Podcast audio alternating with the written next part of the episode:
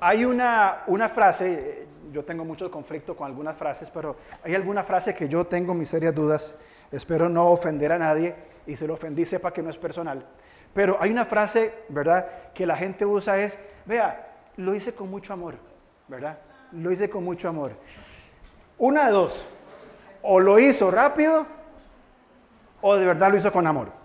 Eh, y me pasa mucho, por ejemplo, con el tema de las comidas. Vea, esto lo hice con mucho amor. Vea, el amor no cocina. El amor no cocina. El amor no es un ingrediente que usted le pone a la comida y sabe bien, ¿verdad? Eh, no es un ingrediente extra, ¿verdad? Eh, y yo cuando me dice, vea, lo hice con mucho amor, lo preparé. Ay, yo tengo, mm, no sé si comer o no, ¿verdad? O en un restaurante, vea, aquí cocinamos con amor. Mentira, porque usted no me conoce. Usted no sabe quién soy yo, ni, ni, qué me gusta, ni qué no me gusta. Cuando hablamos de estas expresiones populares, ¿verdad? De que lo hice con mucho amor, de que, eh, ¿verdad? O eh, eh, vea, yo vengo para, para, la escuela dominical, no tuve tiempo de prepararme, pero lo hago con mucho amor. Yo escuché una vez en una iglesia a alguien que pasó a predicar, vean hermanos, no pude preparar el mensaje, pero yo les predico con mucho amor. En serio, eso es amor. Eh, yo me reservo, ¿verdad? Todo lo que podría decir. Cuando pensamos nosotros en el amor, ¿verdad? Tenemos la idea de que el amor es un sentimiento. Y tal vez la, abuelita, ¿verdad? cocinando con mucho amor, de verdad tiene amor, ¿verdad? Pero es el amor simplemente el sentimiento, porque lo hizo con sentimiento, va a saber bien la comida. Porque aprecia a los hermanos, aunque no se preparó, va a predicar la palabra de Dios correctamente, aunque diga que lo hizo con amor. No, yo creo que no. Porque creo que tenemos un concepto de equivocado o diferente de lo que es el amor. Cuando yo le compartí a mi esposa, que es mi primer filtro esto, me regañó me dijo, no diga eso. Entonces con más ganas lo, dije, por supuesto, igual es que no está, ¿verdad? Mi esposa me dice, yo me levanto a las cinco y media de la mañana con dolor de espalda a prepararle el almuerzo a mis hijas. Y me levanto y quiero que lleven comida fresca. Y les preparo la merienda y les empaco el sándwich y hasta, hasta notita les pone. Y usted me está diciendo que no lo hago con amor. Digo, precisamente por eso es con amor. Porque el amor no tiene que ver con el sentimiento que le pongo mientras pico la cebolla. El amor tiene que ver con la renuncia de yo dormir media hora más para que mis hijas tengan lo que necesitan, sea una comida, sea una predicación, sea lo que sea. C.S. Lewis habla del amor, él habla de siete virtudes que todo hombre tiene que tener. Y hay tres virtudes eh, eh, teológicas que él, que habla, habla de la fe, la esperanza y la caridad. Pero la caridad se entiende como el amor cristiano. Y él define amor como esto, y me encantó. El amor en el sentido cristiano no es una emoción, es un estado, no de los sentimientos, sino de la voluntad. ¿Cuál es la voluntad de mi querida y adorada esposa cada mañana cuando tiene que levantarse a las 5 y resto de la mañana? Le duele su espalda, tal vez no pasó una buena noche por su salud, y tiene que levantarse y, yo me imagino que con, dolor en la espalda y como algo seco, como que le cuesta enderezarse y tener que ir y preparar las cosas que tiene que preparar, ¿verdad? O levantarse cualquier otro día. Su voluntad es quedarse descansando. Pero como hay una renuncia a sí misma, decir, necesito que mis hijas tengan lo que necesitan, entonces el amor es el estado de la voluntad que naturalmente tenemos acerca de nosotros mismos y que debemos aprender a tener acerca de los demás. Entonces, el amor, en términos cristianos, no es el sentimiento que yo tengo adentro, lo que, lo que yo siento ahorita en el, en el corazón. Pobre Camilito se golpeó, ¿verdad? Este, eh, no es eh, eh, esas, esas maripositas, ¿verdad? De decir, ah, cuando éramos novios andamos de la mano. El amor no es eso. El amor, conforme vamos creciendo, al menos en el matrimonio, pasa por unas decisiones de más de renuncia personal, de renunciar a, mí mismo para tener amor a Dios y al prójimo. Y cuando entramos al tema de los dones espirituales, este concepto de amor, si no está presente el concepto de amor en los dones, déjeme decirle con toda sinceridad y con todo el amor del mundo, se lo voy a decir, porque me preparé mental y emocionalmente, de nada sirve. De nada sirve venir hoy a congregarnos en iglesia, de nada sirve a los que están sirviendo, de nada me sirve a mí venir y servir si no hubo una renuncia y un estado de mi voluntad sujeto a quienes amo, que es al Señor y a los hermanos de la iglesia, de nada sirve. Si no hay una renuncia a mí mismo y amor al Señor y al prójimo, lo que estoy haciendo aquí delante de Dios, ¿saben qué es? De nada sirve. Porque no hay amor. Y ahora lo vamos a ver en tan solo un momento. Y con esto queremos concluir el asunto de los dones espirituales, con este concepto. El amor es un estado de la voluntad. Renuncio a mí mismo. Tomo mi cruz y le sigo. No quiero hacerlo. Hay cosas que yo detesto hacer, pero tenemos que hacer. Y es una renuncia una y otra y otra vez a nosotros. Entonces, el uso o el desuso de los dones espirituales, porque aquí ya entramos entonces en una puerta que cada uno va a tener que elegir, el uso o desuso de los dones espirituales es una respuesta de cómo vamos al Señor. Hemos invertido tres domingos hablando de dones espirituales. Hemos hablado de muchos temas y hemos puesto delante de nosotros todo lo que el Señor nos ha enseñado. Y usted debe ir, por supuesto, ahondando más en esto. Ahora, ¿qué queda? Queda que el pastor vaya uno por uno, ¿verdad? A ver, ¿cuál es su don? Muy bien, usted va a servir aquí. El suyo, muy bien. No queda eso. Queda la responsabilidad personal de qué? Del amor. Voy a renunciar a mí mismo, como dice nuestro querido C.S. Lewis, renunciar a mí mismo, estado de la voluntad, acerca de nosotros mismos y que debemos aprender a tener acerca a los demás. Yo necesito renunciar a mí mismo para mostrarle amor al prójimo. Y si yo entonces no soy consciente de mis dones espirituales que, que el Señor me ha dado y los pongo en práctica, digo, vea, muy interesante, muy bueno, excelente, pero ¿sabe qué? Yo en esto mejor, yo me quedo de lado. Muy bien, no hay ningún problema, al menos de parte nuestra, de parte mía. Pero sí hay una responsabilidad de cada uno en la respuesta que damos al Señor en el uso o en el desuso de los dones espirituales. Por tanto, lo que quiero ver en esta mañana es que aprendamos a amar a Dios, al prójimo y a nosotros mismos a través de qué? A través de la edificación del cuerpo de Cristo. A través de disponernos. Vea, yo no tengo mucho. No tengo muchos talentos, no tengo muchos dones, no tengo muchos recursos, no tengo mucho tiempo. No los tengo. Lo que tengo es esto. Yo dispongo con esto. Y delante del Señor, yo me voy a comprometer delante del Señor poner esto para la edificación del cuerpo de Cristo.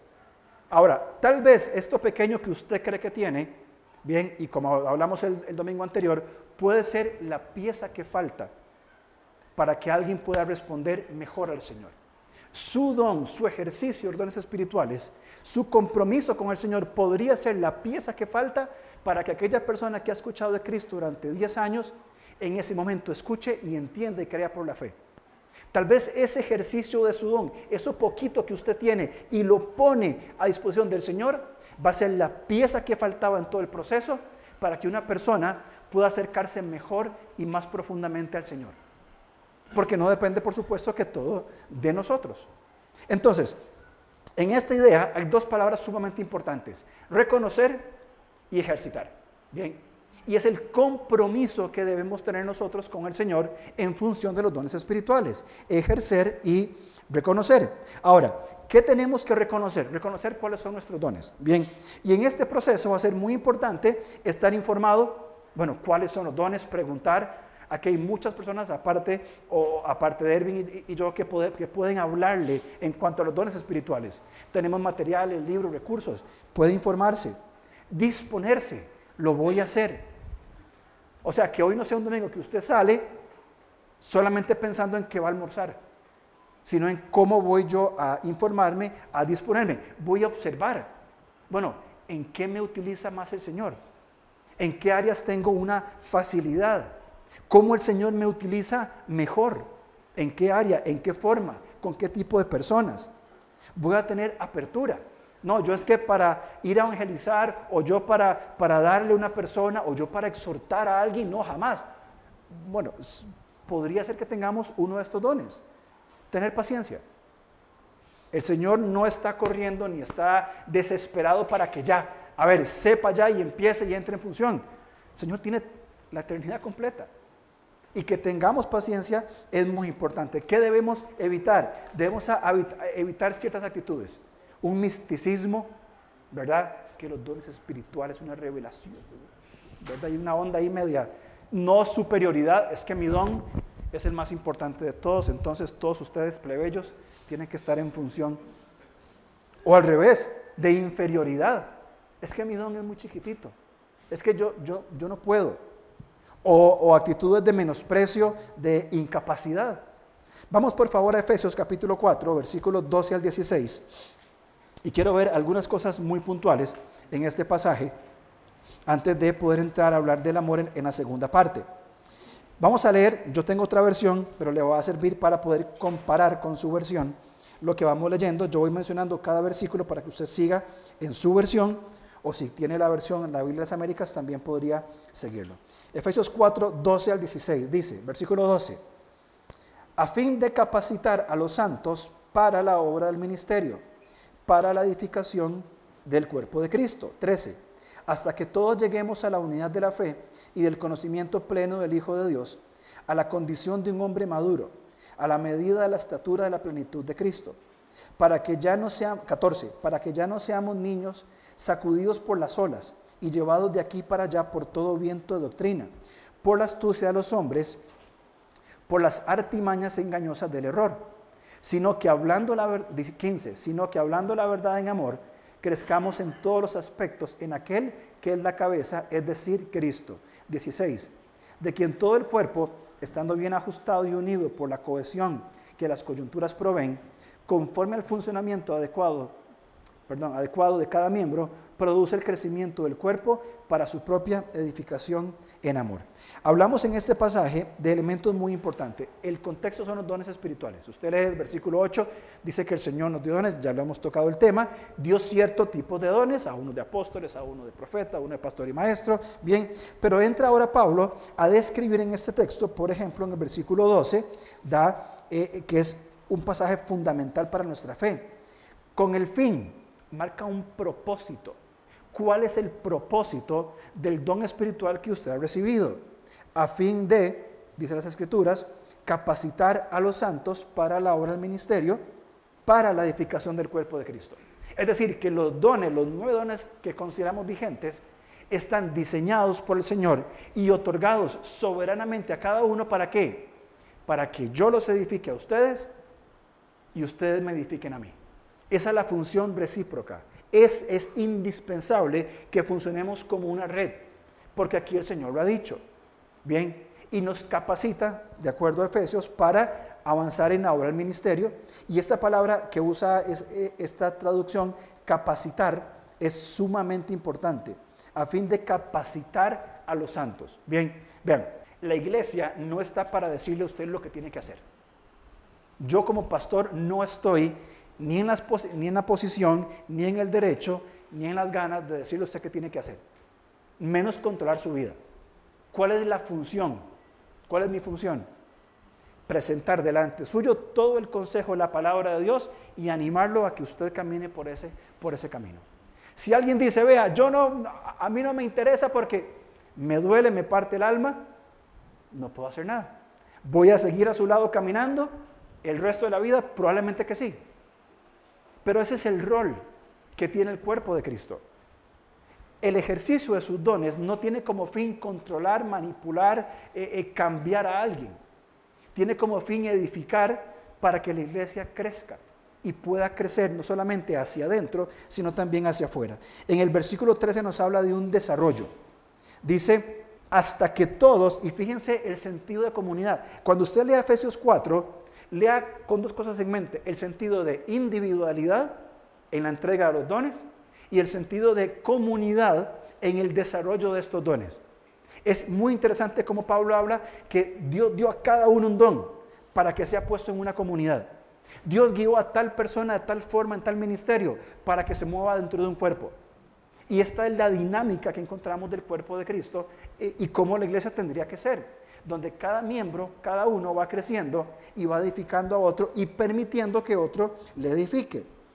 Versículo 13 y 14, Pablo menciona, hasta que todos lleguemos a la unidad, todos, a la unidad de la fe y un conocimiento de la persona de Cristo. Eso es muy importante, tener ese concepto del conocimiento de la unidad de Cristo. Bien, y versículos 13 eh, hasta el 16, hay dos conceptos muy importantes que Pablo menciona, que tienen que ver con comunidad y dependencia. Bien, interdependencia de Dios. En el versículo 15 al 16 habla de independencia. Entonces, ¿cómo puedo descubrir yo cuál es mi don? ¿O cuáles son mis dones? De acuerdo a lo que encontramos en estos textos aquí en Efesios. Hay tres ejercicios que usted puede hacer y que lo invito a hacer y que Pablo nos marca en otros pasajes sobre este concepto. Primero, en oración pido guía. Muchos cristianos se disponen a, a buscar y encontrar su don espiritual y lo primero que hacen es ir a Google, escribir eh, formulario o, test para descubrir cuál es mi don espiritual. Lo llena, Google me dijo que este es mi don espiritual. Hermano, no, ese no es el camino. Tenemos acceso directo al Padre. Podemos orar y decirle, Señor, ¿sabes que me has movido para entender cuál es mi don espiritual? Señor, ayúdame a reconocerlo. Dame la habilidad mental, emocional, eh, espiritual dame inteligencia espiritual como, como ora Pablo en, Colosenses para entender cuál es mi don. Para saber, Señor, por qué camino, qué rumbo tengo yo que seguir. Fíjense conmigo, por favor, en Efesios 1.15. Pablo ora por los Efesios y esta oración es maravillosa. Versículo 15 dice, por esta razón también yo, habiendo oído de la fe en el Señor Jesús que hay entre vosotros y de vuestro amor por todos los santos, 16, no ceso dar gracias por vosotros, haciendo mención de vosotros en mis oraciones. 17, ojo, pidiendo que el Dios de nuestro Señor Jesucristo, el Padre de Gloria, os dé espíritu de sabiduría y de revelación en un mejor conocimiento de Él. 18. Mi oración es que los ojos de vuestro corazón sean iluminados para que sepáis cuál es la esperanza de su llamamiento cuáles son las riquezas de la gloria de su herencia en los santos. Pablo dice, Efesios, lloro por ustedes para que Dios les abra toda su comprensión. Y es el primer paso para encontrar nuestro don espiritual. Que usted individualmente llegue hoy a su casa, en la tarde o en la noche o mañana, pero que lo haga pronto, y usted se ponga delante del Señor a orar y decirle, Señor, guíame a entender cuál es mi don. Esto es un asunto espiritual, no es un asunto de un test, de un formulario. El pastor ni nadie tiene la capacidad de asegurar cuál es mi don. Alguien podría, que es el punto número dos, en comunidad converso, alguien podría eh, eh, sugerir, y es el segundo paso. Pregunte, pregúntele a su esposa, pregúntele a su esposo, a alguien de la iglesia, alguien con quien usted sirve. Por ejemplo, el, club de niños, club de jóvenes, las mujeres tienen un equipo de trabajo y se han visto servir, se han visto estar bajo presión, se han visto cuando las cosas van bien, cuando van mal. Bueno, pregúntele, mira, yo sé que vos no me puedes decir cuál es mi don, pero ¿en qué áreas ves que tengo facilidad de poder servir? Y probablemente uno, dos o tres concuerden en decir, mira, tu área es la enseñanza cuando vos das la lección a los niños o cuando enseñas con las mujeres, realmente es muy comprensible lo que estás diciendo, es muy práctico y estás enseñando verdades de la Biblia. O tal vez alguien diga, lo suyo es el evangelismo. Cuando usted comparte el evangelio, se entiende y hay respuesta. O en diferentes áreas de cada uno de los nueve dones que consideramos vigentes. Pregunte. No tome por seguro lo que otra persona le dice. Pero sí, pero sí, esté anuente a escuchar, porque si dos, tres o cuatro personas le dicen y le ponen ejemplos que quizá usted tenga el don de dar, o el don de fe, o el don de exhortación, bueno, ya van tres personas que me dicen que tengo el don de misericordia, que siento empatía por otras personas, que siento el dolor que otro está sintiendo aunque yo no lo tenga, y sé ponerme al lado para llorar con los que lloran y reír con los que ríen. Entonces van, he pedido al Señor, esta área me resulta sencilla, lo converso con otras personas y me dicen lo mismo, pues podría ser. Vamos por favor a Romanos capítulo 1. Unas cuantas hojitas para atrás nada más. Romanos 1, versículo 8 en adelante. Dice Pablo una vez más orando por los romanos. Dice en primer lugar, versículo 8, doy gracias a mi Dios por medio de Jesucristo por todos vosotros, porque por todo el mundo se habla de vuestra fe. 9. Pues Dios, a quien sirve mi espíritu en la predicación del Evangelio de su Hijo, me es testigo de cómo sin cesar hago mención de, vos, de vosotros, 10, siempre en mis oraciones, implorando que ahora, al fin, por la voluntad de Dios, logre ir a vosotros. 11. Porque anhelo veros para impartiros algún don espiritual, a fin de que seáis confirmados. 12. Es decir, para cuando esté cuando esté entre vosotros, no, nos confortemos mutuamente, cada uno por la fe del otro, tanto la vuestra como la mía. Dice Samuel Pérez Millos que Pablo no está hablando de decirle a los romanos cuál es su don. Decirle, vea, usted Apolos, este es su don. Usted Marco Aurelio, este es su don. Usted no está diciendo eso. Lo que Pablo está diciendo es, por fin voy a ir a Roma, voy a estar con, con ustedes y voy a disponer no solamente mi don espiritual, sino todo lo que el Señor me ha dado para ir con la intención de edificar a las personas. Y que al mismo tiempo todas las personas de la iglesia en Roma se dispongan para que con sus dones, talentos, tiempo, recursos, también edifiquen mi vida. Que haya una, están hartos, comunidad. Una red de creyentes que se edifican y se cuidan entre sí. Esto es lo que Pablo ora aquí. Pablo no está diciendo que voy a ir a decirles cuál es el don de cada uno de ustedes. Él está diciendo que él va a ir a poner todo lo que tiene el Señor para la edificación de la iglesia. Y espera que la iglesia haga exactamente lo mismo con él. Entonces yo le pregunto a usted, mi querido hermano, ¿con qué motivación venimos nosotros hoy a la iglesia? Es la pregunta que siempre me hago. ¿Por qué venimos? ¿Por qué vengo yo a la iglesia? Bueno, primero, porque soy pastor, si no me despiden. Segundo, porque tengo necesidad. Yo necesito sentarme y doy gracias a Dios por Ervin, por Leo, por Raymond, por quienes enseñan y que puedo sentarme un domingo al mes, más o menos, o, a veces más, sentarme y escuchar. No tener responsabilidad de nada. Venir y sentarme ahí con mi cafecito y ser edificado con la música, con la enseñanza de otros, con el cuidado de otros. Es tan refrescante, tan bueno para mí. ¿Por qué venimos a la iglesia? ¿por qué vino usted hoy a la iglesia? Aquí nadie lo llama para preguntarle por qué no vino. Llamamos para preguntarle para saber cómo está y si podemos servirle en algo. Pero ¿por, ¿por qué vino hoy? ¿Cuál es la razón por la cual se levantó esta mañana, se preparó y vino a la iglesia? ¿Cuál ha sido la razón en otro momento para no venir a la iglesia? Aparte de las emergencias, ¿verdad? ¿Cuál es la razón para no tener nosotros esa disposición de una comunidad de estar conectado con otras personas? ¿Se acuerdan lo que decía C.S. Lewis? Una renuncia, una renuncia, eh, un, estado de la voluntad. Me voy a disponer para permitirme ser edificado y edificar a otros. Y finalmente, en disposición me involucro. Vea, pastor, yo soy un desastre. Yo no tengo nada ni tengo mucho, pero yo quiero en una forma correcta, no es que, a ver, no, quiero decir de que cada uno hace lo que viene plazca, pero con actitud de humildad decir, Señor, aquí estoy presente y buscar con, con los ancianos, con los líderes, vean, yo quiero servir, me gustaría servir en una u otra área y después vamos a hablar más en la segunda parte, me gustaría servir, ¿qué puedo hacer? ¿En qué puedo ser útil?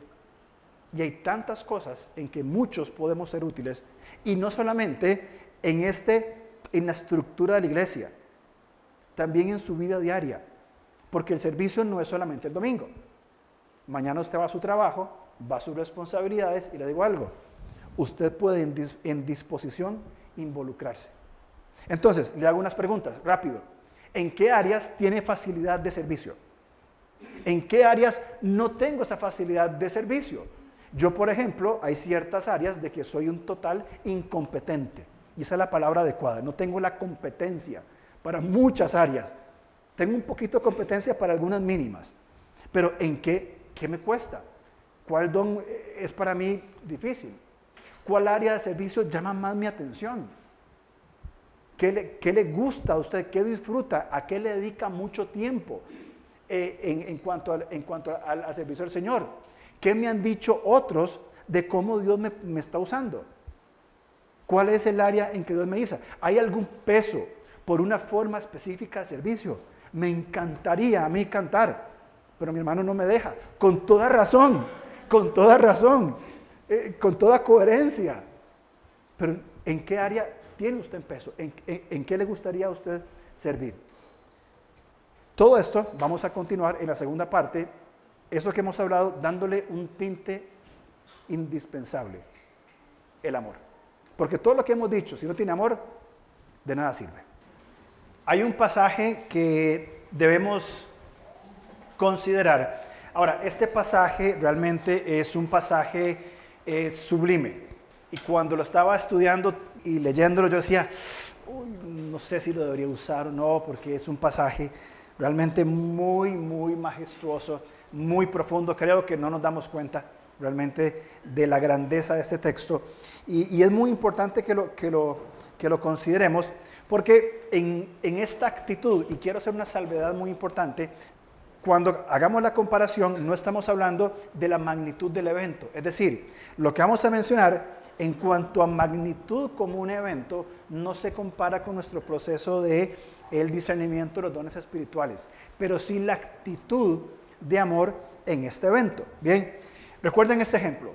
Podría ser mi servicio, mi función, mi acción, mi obediencia, bien, la pieza que falta para que el proceso y el desarrollo de una persona alguien responda. Yo no sé si a ustedes les pasa, pero tal vez algo está tratando Dios con ustedes, algún tema, algún asunto, eh, algo para corregir, algo para, para implementar, y de pronto en una conversación, de pronto en un libro, de pronto en una canción, en, una conversación, es como, esto es lo que faltaba. Y llega con, ¡boom!, toda la luz, ¿verdad? Y la gente que estuvo hace, hace rato diciéndonos, eso es lo que te estaba diciendo. Pero falta como, como un clic muchas veces y eso podríamos ser nosotros. Ahora, ¿con qué quiero compararlo? Hay un lugar, Getsemaní, que cuando leemos 1 Corintios, y no lo busquen, nada más quiero hacer la mención, 1 Corintios capítulo 12, al finalizar, Pablo, hablando de los dones, dice, pero yo os muestro un camino aún más excelente. Último versículo capítulo 12. Y el primer versículo del capítulo 13 comienza a hablar Pablo de, del amor. Ahora, cuando leemos 1 Corintios capítulo 13, necesariamente, o al menos a mí, viene a mi mente la persona de Cristo. En un libro que leía hace mucho tiempo, el autor sugería cambiar la palabra amor por Cristo cuando leemos 1 Corintios 13. Cristo todo lo tolera, Cristo todo, ¿verdad? Toda esta dinámica como un ejercicio simplemente. Pero ahora, vamos a ir a Marcos capítulo 14, versículo 32. El pasaje al cual yo me refiero es a Jesús entrando en el huerto de Getsemaní. Bien, creo que este pasaje lo leemos muy superficialmente porque yo no sé eh, si realmente entendemos nosotros la magnitud de este pasaje. Y, y, mientras usted tiene Getsemaní en mente, yo nada más quiero leerle un versículo, no lo busque, nada más quiero leérselo, pero por favor escúchelo. Escúchelo pensando en los dones, en el amor, en Jesús, en 1 Corintios 13, leo para ustedes Salmo 22.1. Piensen en Jesús en Getsemaní. Salmo 22.1. Dios mío, Dios mío, ¿por qué me has abandonado? ¿Por qué estás tan lejos de mi salvación y de las palabras de mi clamor? Dios mío, de ti clamo y no. Perdón, de día clamo y no respondes, y de noche, pero no hay para mí reposo. Martín Lutero dijo que este es Dios abandonando a Dios. Y son las palabras que tenía Jesús en su mente cuando él estaba colgado en la cruz del, Calvario. Jesús clamaba, Dios mío, Dios mío, ¿por qué me has desamparado? Y, realmente lo que había, si usted quiere saber o intentar saber, lo que había en la mente y corazón del Señor Jesús mientras estaba colgado en esa cruz por su pecado y por el mío, lea el Salmo 22 y ponga esas palabras en la boca de Jesús lo que él vivió, pensó, sintió, colgado en la cruz del madero. Ahora, ese mismo Jesús que estaba a poquitas horas de ser crucificado por nuestro pecado, el pecado que usted y yo nos deleitamos día con día, bien, entra en un lugar muy conocido, ya sabía lo que venía. Se van a Getsemaní, es de noche, probablemente estaba frío, es un bosque, bien, aún dicen los que saben que aún hay árboles probablemente con esta cantidad de tiempo en estos huertos de dos mil años. Eh, un lugar apartado, silencioso. Yo lo siento frío, no sé por qué, siento esa, esa noche fría, ¿verdad? Eh, con muy tensa, mucha ansiedad, en, en el ambiente, lo que acaban de ver los once discípulos de Jesús lavando sus pies, de la promesa del Espíritu Santo, de ese optimismo que venía para enfrentar todo esto y no teniendo idea de la crucifixión, realmente para los discípulos fue algo que les tuvo que haber trastornado y les tuvo que haber volado la, la cabeza para usar una expresión. Ahora, fíjense por favor conmigo, 14.32 de Marcos. Leo igualmente haciendo mención de los versículos para que ustedes sigan su versión. 32. Y llegaron a un lugar que se llama Getsemaní. Y dijo a sus discípulos, sentados aquí hasta que yo haya orado. 33. Y tomó consigo a Pedro, Jacobo y a Juan. Y comenzó a afligirse y angustiarse mucho, Jesús. 34. Y le dijo, mi alma está muy afligida hasta el punto de la muerte. Quedaos aquí y velad. 35. Adelantándose un poco, se postró en tierra y oraba que si fuera posible pasara de él aquella hora. 36. Y decía, Abba Padre, para ti todas las cosas son posibles. Aparta de mí esta copa, pero no sea lo que yo quiero, sino lo que tú quieras. 37. Entonces vino y los halló durmiendo. Y dijo a Pedro, Simón, ¿duermes? No pudiste velar ni una hora. 38. Velad y orad para que no entréis en tentación. El espíritu está dispuesto, pero la carne es débil. 39. Se fue otra vez y oró diciendo las mismas palabras. 40. Y vino de nuevo y los halló durmiendo, porque sus ojos estaban muy cargados de sueño y no sabían qué responderle. 41. Vino por tercera vez y les dijo, ¿todavía estáis durmiendo y descansando? Basta ya, ha llegado la hora. He aquí el Hijo del Hombre es entregado en manos de los pecadores. 42 levantados, vámonos, mirad, está cerca el que me entrega. Jesús en el momento más angustiante de su vida terrenal, entrando a clamar al Padre en su humanidad, en su deidad, clamar al Padre dijo, Señor, yo te conozco, yo sé quién eres. Y Señor, yo sé que todas las cosas te son posibles. Y si en ese poder magno que tienes es posible evitar esta copa, que así sea. Pero Señor, que no sea mi voluntad, que sea la tuya. El Padre en los cielos evidentemente miraba al Señor y lo que quiero rescatar porque el evento es, es supremo, es, es cósmico, si me explico lo que, lo que quiero decir. Y los dones espirituales que usted y yo estamos procurando descubrir es la actitud del Señor Jesús de mostrar amor renunciando a sí mismo, sabiendo lo que iba a enfrentar. Muchas veces nuestra expectativa del servicio, del servicio al Señor, es un lugar donde me vean, un lugar para demostrar mis capacidades, un lugar para mostrar mis recursos, mis talentos, y ahí no hay amor. Es como la persona que cocina feo pero cocina con mucho amor. De nada sirve. El servicio al Señor necesariamente implica una renuncia a mí mismo de mi comodidad, de mi tiempo, de mis recursos para amar al Señor y amar al prójimo. Por eso tenemos acá estos dos cuadros, para aprender a amar al Señor y amar al prójimo. ¿Quién de nosotros no nos gustaría un domingo en la mañana quedarnos en la casa, ver la liga inglesa con un buen cafecito y tranquilo? Los muchachos que sábado tras sábado se reúnen, invierten su tiempo, sus recursos, sus energías para que otros jóvenes conozcan de Cristo. Y hablábamos con José Pablo y con Leo y se hace un gran esfuerzo y solo unos pocos responden. Los que sirven en diferentes áreas, las maestras, eh, y hablando dentro de la estructura de la iglesia. Bien, o muchas veces usted y yo luchamos fuera de la iglesia, en el trabajo, con la familia, con los vecinos, Procuramos ser testimonio, procuramos conducirnos correctamente, procuramos servirles para mostrar que realmente hay algo diferente en nosotros y no encontramos respuesta. Si esto fuera un asunto humano, sería sumamente frustrante ser cristiano. Porque tanto esfuerzo para que algunos digan, ah, la verdad que hoy no voy a la iglesia. Pero cuando entendemos lo que viene después de esto, lo que vemos la recompensa del servicio correctamente ejecutado, con amor, preparado con amor. Quiero decir que renuncio para preparar bien las cosas correctamente, que vengo y hago las cosas con excelencia, con fidelidad al Señor, con amor a Dios porque realmente lo amo y quiero amar a mis hermanos, indiferentemente cuál sea la respuesta, va a producir gozo en nosotros, porque entendemos lo que estamos haciendo para el Señor.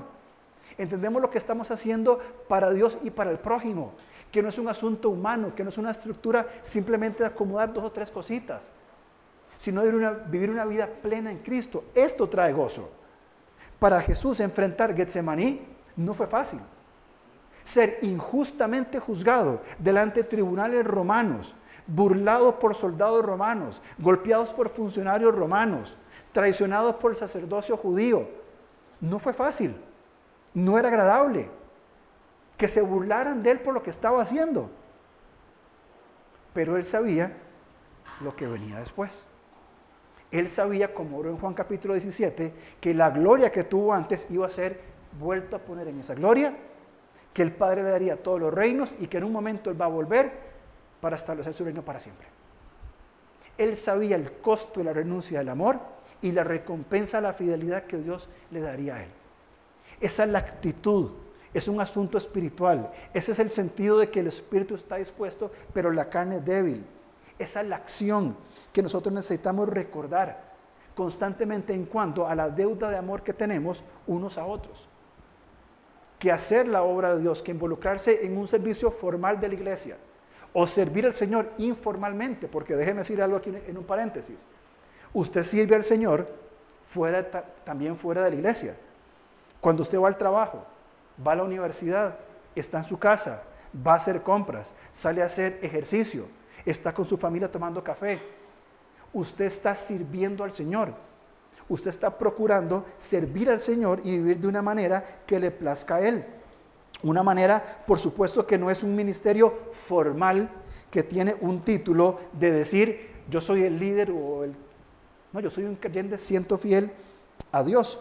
Déjeme leerle algo rápidamente, también sobre, sobre, sobre que escribió C.S. Lewis, hablando en cuanto al testimonio nuestro, hablando de los grandes hombres, hablando de la conversión del imperio romano, los grandes hombres que construyeron la Edad Media, los evangélicos ingleses que abolieron eh, la esclavitud, todos ellos dejaron su marca sobre la tierra, precisamente porque sus mentes estaban ocupadas en el cielo. Y esto, por favor, es importante es desde que la mayor parte de los cristianos han dejado de pensar en el otro mundo que se han vuelto tan ineficaces en este. Hemos dejado de pensar en la eternidad y nos volvemos ineficaces en el mundo que estamos hoy en día. Nos hemos concentrado tanto en las pequeñeces, en las nimiedades, que perdemos la visión de lo eterno y al perder la visión de lo eterno, ¿saben que nos convertimos en este mundo? Ineficaces. No somos sal, no somos luz, no sé qué don tengo, no uso mis habilidades para el Señor, mi tiempo, mis recursos, dentro o fuera de la iglesia. Porque esto no es un reclutamiento personal para ver quién sirve o no. Es un ánimo para que como creyentes sepamos identificar qué me ha dado Dios. Recursos, dones, talentos, tiempo, habilidades, conexiones. ¿Qué me dio Dios?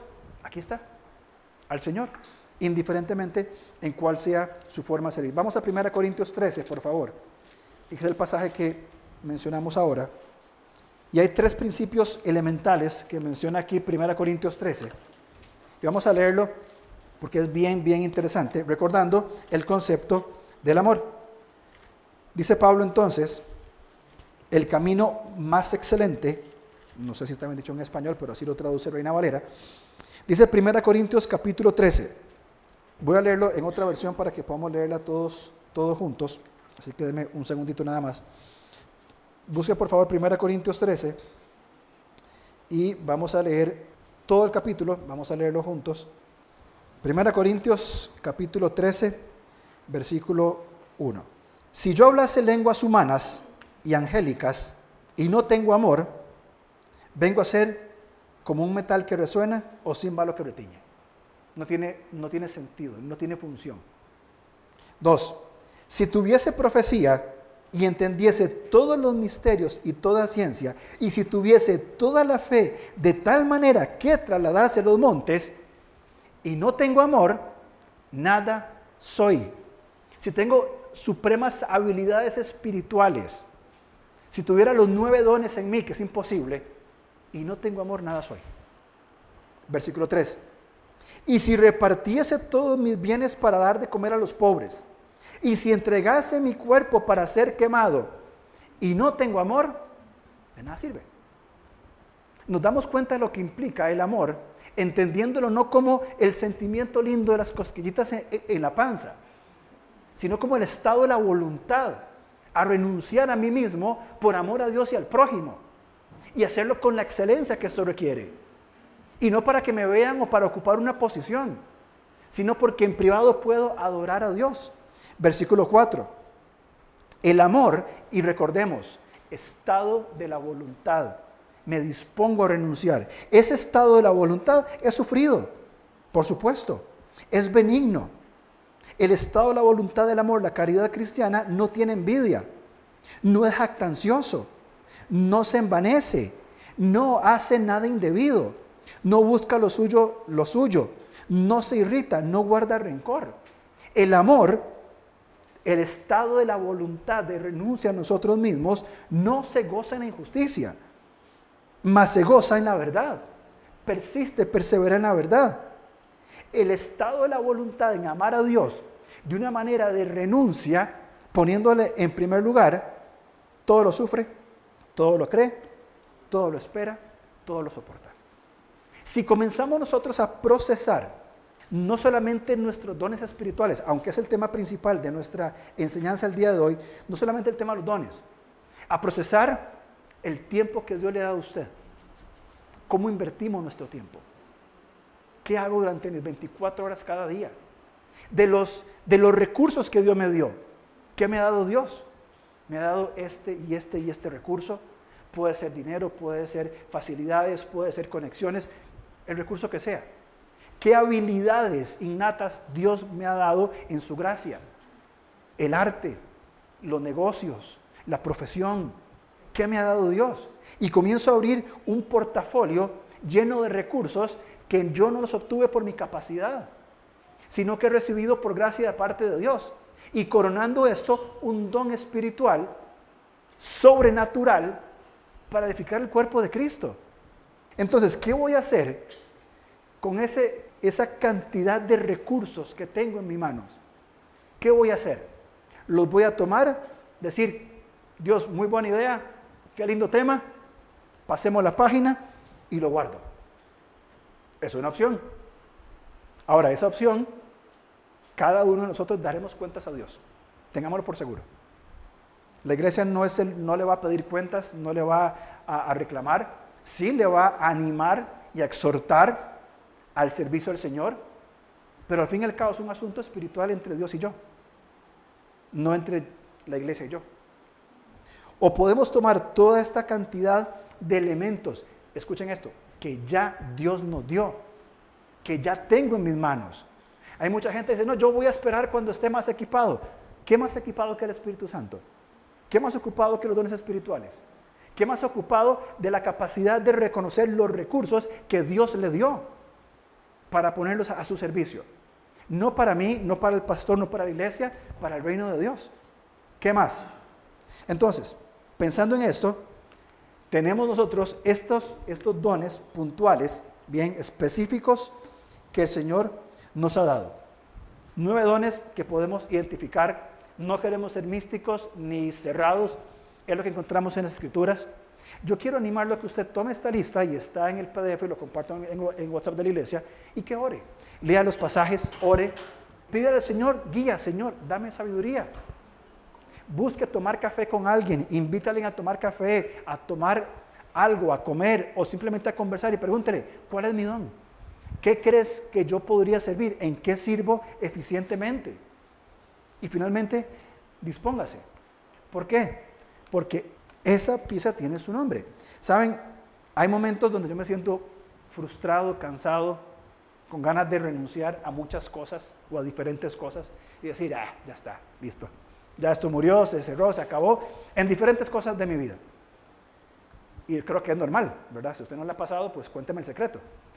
Este, pero llega alguien, pasa algo, y no quiero ser místico ni emocional, o escucho una canción, o leo un versículo, o leo un libro, y es como que el Espíritu Santo me agarra así y me hace así, ¡pum!, en la cabeza, hasta que siento aquí caliente. Le digo, Señor, perdón, perdón por ser tan intransigente, ser tan terco. Yo necesito, este es el camino, yo necesito responder de esta manera.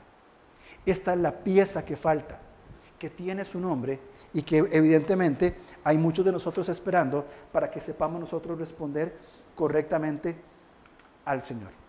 ¿Qué va a hacer usted? ¿Cuál va a ser la respuesta que le va a dar al Señor? Si quiere conversar más, vamos a tomar cafecito, yo le invito, le paso recursos. Está Ervin, está Leo, hay muchos hermanos y hermanas eh, que tienen conocimiento. Sentémonos, conversemos, busquemos formas. ¿Tiene una idea rara de cómo servir a, a Dios? Propóngalo. Raymond y Marisol están comenzando un ministerio de arte, que a través del arte puedan compartir el Evangelio con las personas. ¿Qué va a hacer usted?